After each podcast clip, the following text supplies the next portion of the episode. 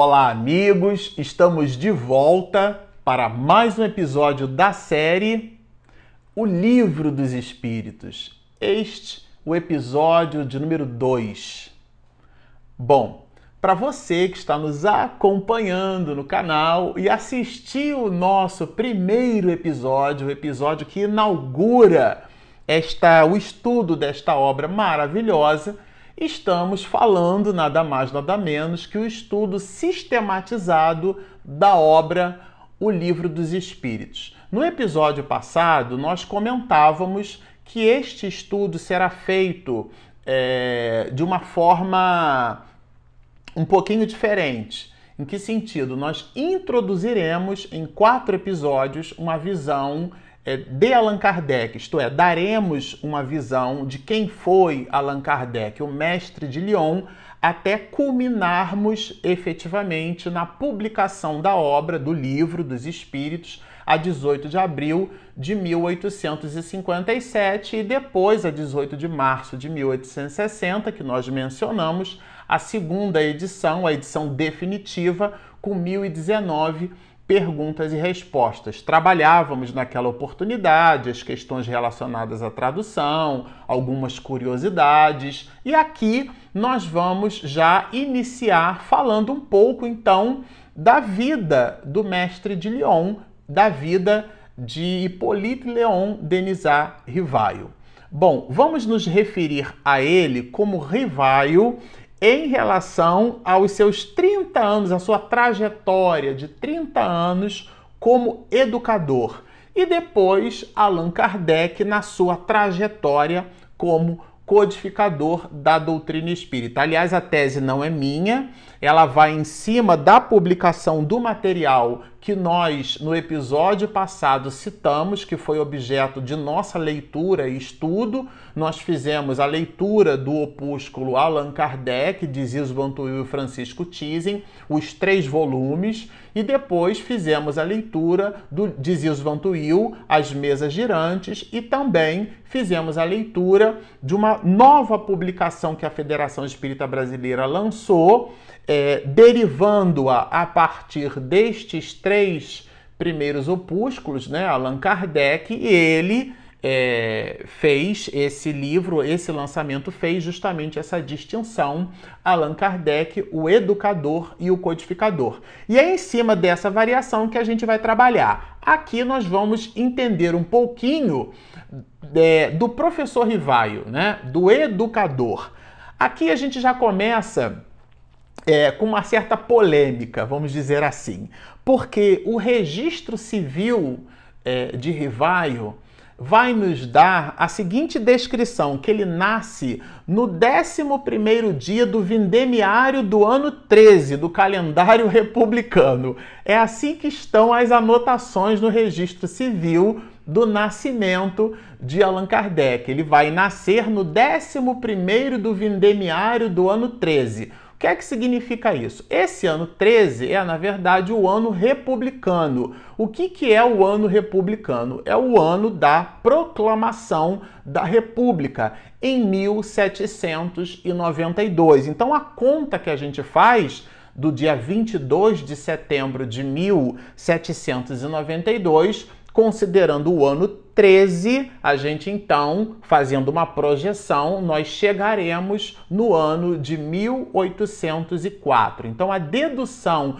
do ano de nascimento de Kardec passa por esse aspecto, né? O aspecto do entendimento histórico da data em que vai proclamada a República, que é em 22 de setembro de 1792. O ano 13, então são 13 anos após esta, esta mesma data, considerando o ano de 1792 como o ano marco, como o ano 1. Porque se você chegar e somar 1792 com 13, vocês não vão encontrar 1804, né? É como a gente fala, nós estamos no século 21, muito embora o ano seja o ano de 2020. É esse mesmo raciocínio aplicado ao ano de nascimento de Kardec. Mas aqui o registro civil vai apresentar para a gente, vai oferecer uma informação que é o 11 dia do vindemiário. Então, como dissemos, o dia 22 de setembro é, é, é justamente a data que a gente precisa, pode e deve considerar como sendo a data em que nós contaremos a partir do dia 22 de setembro, mais 11 dias, o dia efetivamente que Allan Kardec nasceu.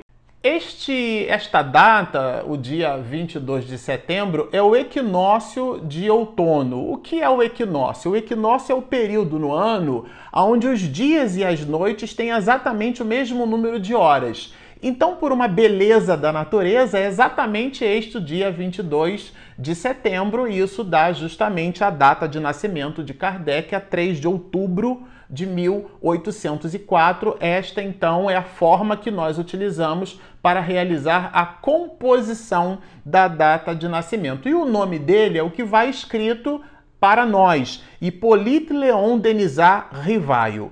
O nome Hippolyte Leon, o Leon é, tem acento e, a, e, o sobrenome Denizar é com Z e não com S. Estamos dizendo isso, parece óbvio, mas existem várias pesquisas é, biográficas que trazem o nome de Allan Kardec, o nome de Hippolyte Leon Denizar Rivaio, escrito errado. Existem polêmicas que esse Denizar, esse sobrenome, ele seria então um sobrenome escrito com a letra S, não é, é com a letra Z. O Leon é escrito com acento, existem algumas grafias, livros importantes, inclusive, publicados. O nome dele é exatamente esse que vai escrito aí, Hippolyte Leon Denisard Rivaio. Ele tem por pai, na verdade, um juiz, né? O nome, o nome do pai dele é Jean-Baptiste Anton Rivaio.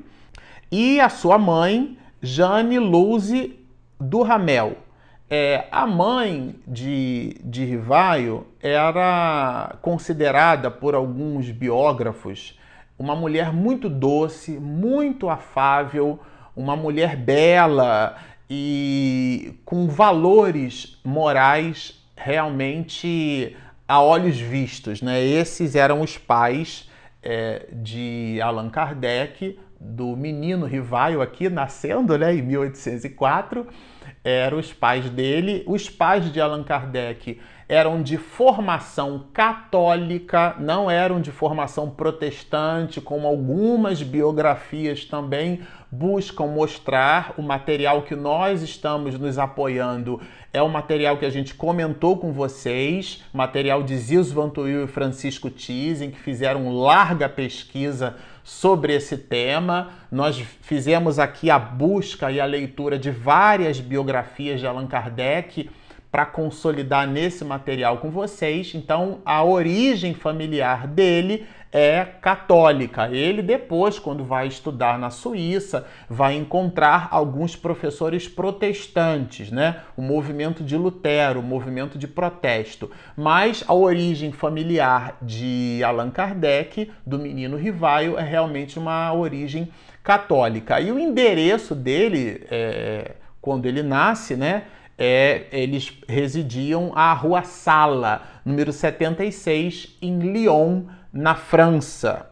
Bom, se vocês observarem aqui é, nessa imagem, vocês vão perceber é, que há, por exemplo, para a gente estabelecer um paralelo entre essas questões é, de data, como o calendário é importante ser examinado por nós, né? Vocês vão perceber que no, na nossa própria bandeira do Brasil, a guisa ali de exemplificação, vocês vão encontrar nove constelações num total de 27 estrelas. Essas estrelas são as estrelas que formam os nossos estados do Brasil, né? E aqui mais embaixo, nas armas nacionais, o brasão da República, o Cruzeiro do Sul. E por que que estamos dizendo isso? Porque há uma similitude, vamos dizer assim, ou uma convergência no nascimento da, da, da expressão ordem e progresso, aliás, as estrelas que vão na bandeira do Brasil representam o mapa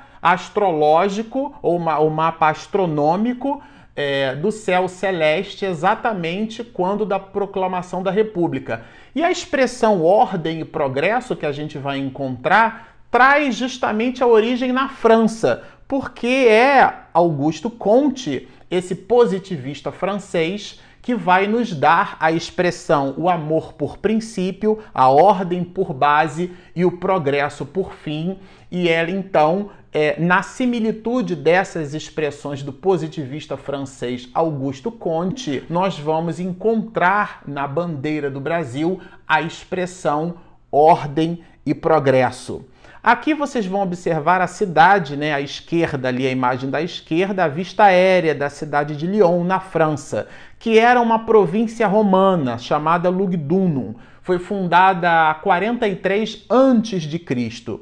E depois a imagem à direita está pequenininho, mas é exatamente a casa onde Rivaio nasceu.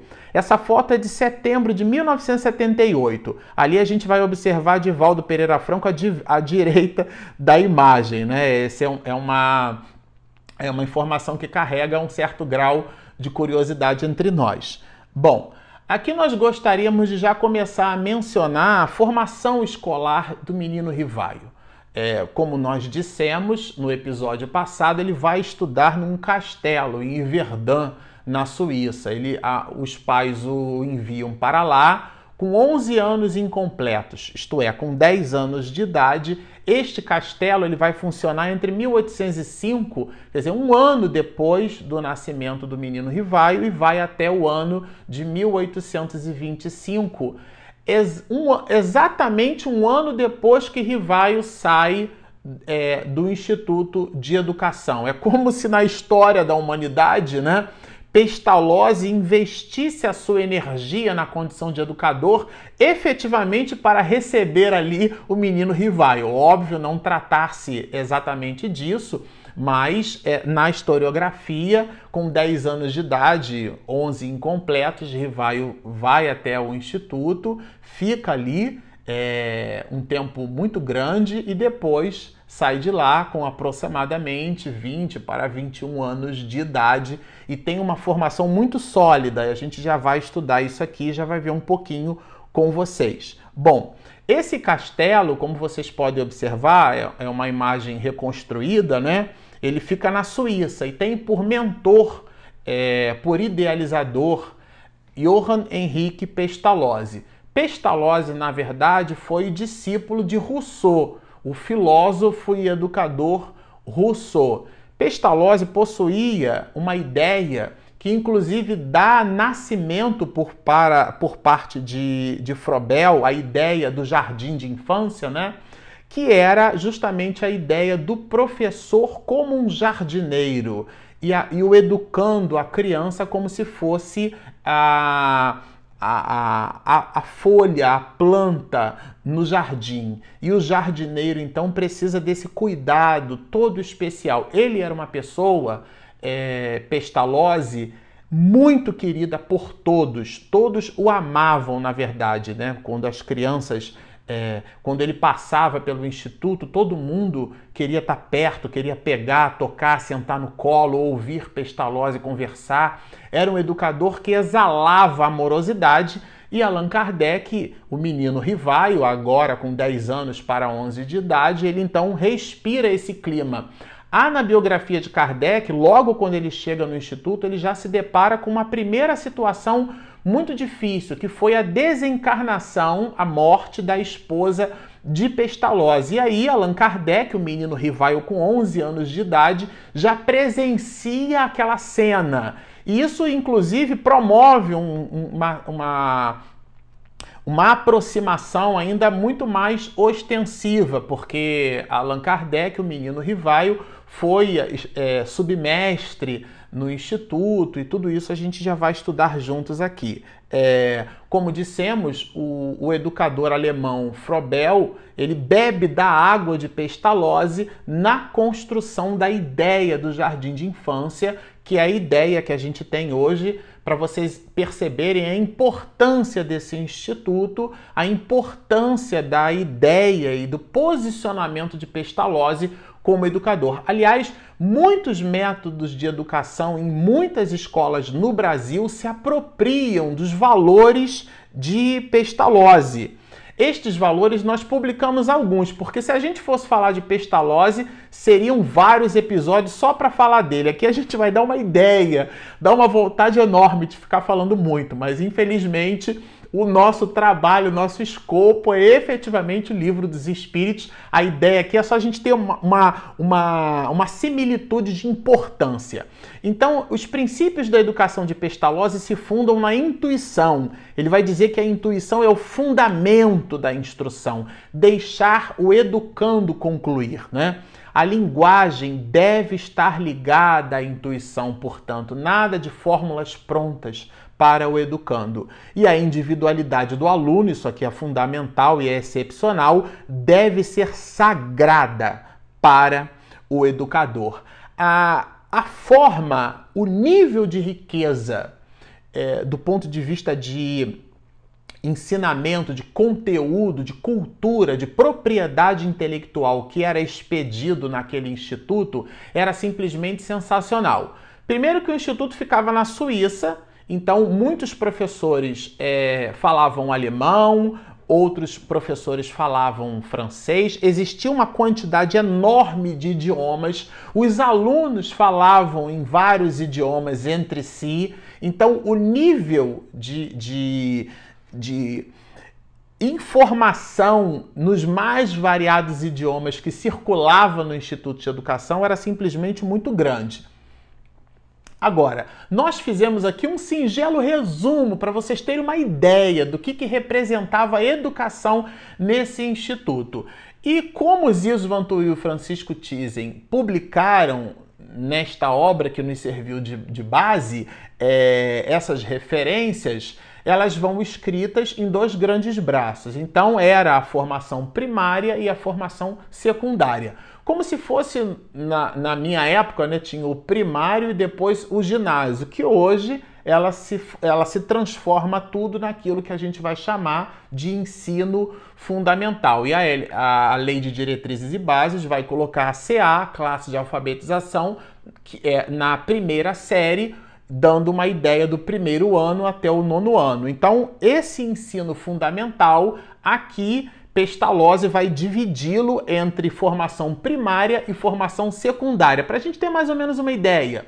E na formação primária, é, quais são os elementos desta formação que o Instituto de Educação trabalhava? A primeira delas era a leitura, depois a escrita. São, vocês vejam que são coisas distintas para a pestalose. O desenho, o canto, achei bem interessante, faz, fazia parte da formação primária o canto. A ginástica, aliás, é, no Instituto, a gente vai observar bastante, lendo sobre o Instituto, a preocupação de Pestalozzi com este tipo de atividade, de esporte, fazer os alunos se movimentarem, se mexerem.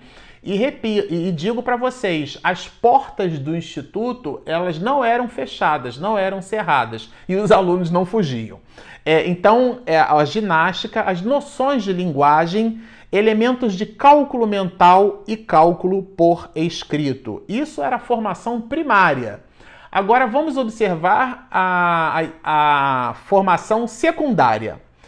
Mineralogia, botânica. Aliás, é na botânica que Allan Kardec vai cunhar a expressão perispírito, porque ele pegando, manipulando as plantas, ele vai perceber na uma a película da, de uma semente de pêssego, que é o perisperma, e ele vai cunhar a expressão perispírito, que é o corpo espiritual do espírito, sendo o espírito imaterial, esse corpo espiritual, por analogia, Allan Kardec vai cunhar essa expressão e bebe dessas atividades de botânica no Instituto de Educação em Verdun, na Suíça. Então, a botânica tem uma, uma importância muito grande. Depois, a zoologia, a anatomia comparada, história natural elementos de psicologia e fisiologia. É, os alunos no ensino secundário recebiam aulas de fisiologia.